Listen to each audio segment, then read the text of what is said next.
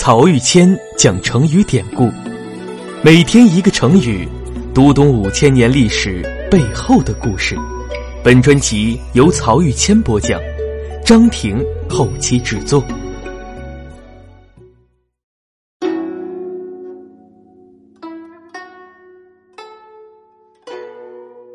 这一讲我们分享的成语是“游刃有余”和“庖丁解牛”这两个成语。都出自《庄子养生主》中的一个故事，而这一篇的主题则是如何进行养生。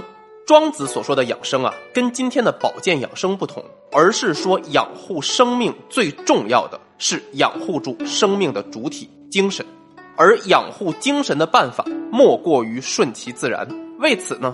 庄子用厨子宰牛来打比方，描写了名字叫庖丁的厨子和文惠君之间的一段对话。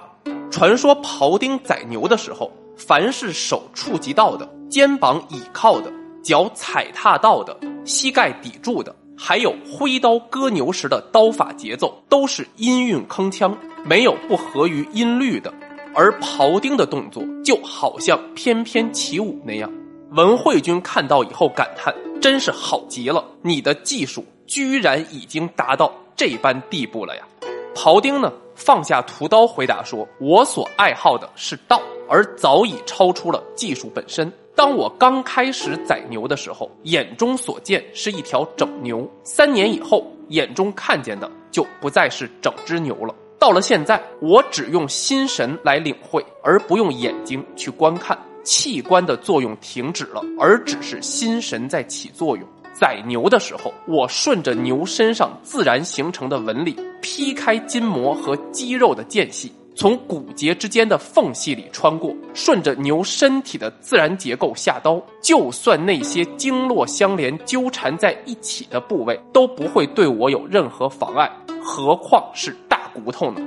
一般来说呀，一个好的厨子一年就要换一把刀。因为他们是用刀在切割筋肉，而普通的厨子一个月就要换一把刀，因为他们是用刀在砍骨头。而我这把刀到今天已经用了十九年了，宰杀的牛有几千头，可是刀口还像新磨出来一样锋利。之所以能这样，是因为牛的骨节是有间隙的，而刀刃是没有厚度的。以没有厚度的刀刃切入到有间隙的骨节，当然刀刃就好像在水中游走一样，到处都是施展的余地了。因此呢，十九年了，我的刀还跟新磨出来一模一样。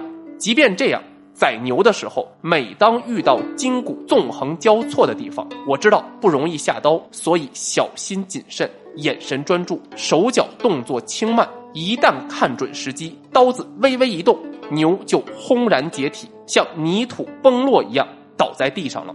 而这时啊，牛还不知道自己已经死去了。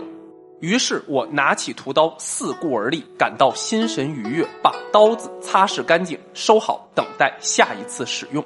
文惠君听后击节赞叹：“太棒了！我听到庖丁的这一番议论，就了解养生的道理了。从这段对话呀，就产生了今天我们分享的成语‘游刃有余’。庖丁在对文惠君讲解宰牛的道理时所说：‘牛的骨节是有间隙的，而刀刃是没有厚度的。以没有厚度的刀刃切入有间隙的骨节当中，刀刃就像在水中游走一样。’”到处都是施展的余地了。在庄子中的原文是：“彼节者有见，而刀刃者无后。以无后入有见，恢恢乎其于游刃，必有余地矣。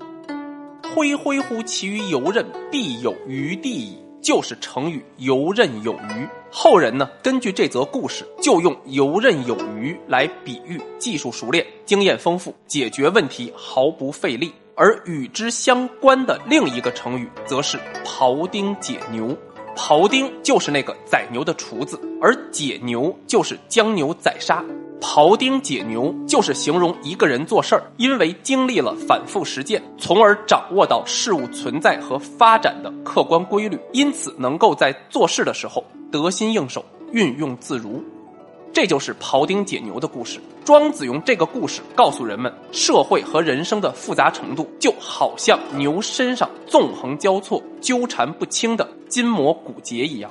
如果我们只靠自己的蛮力，就会处处碰壁；而善于处事者，则懂得依乎天理与顺其自然。这才是养生主这一篇的主旨所在。而就在庖丁解牛的故事之前，庄子开篇讲了这么一段话。吾生也有涯，而知也无涯。以有涯随无涯，殆矣。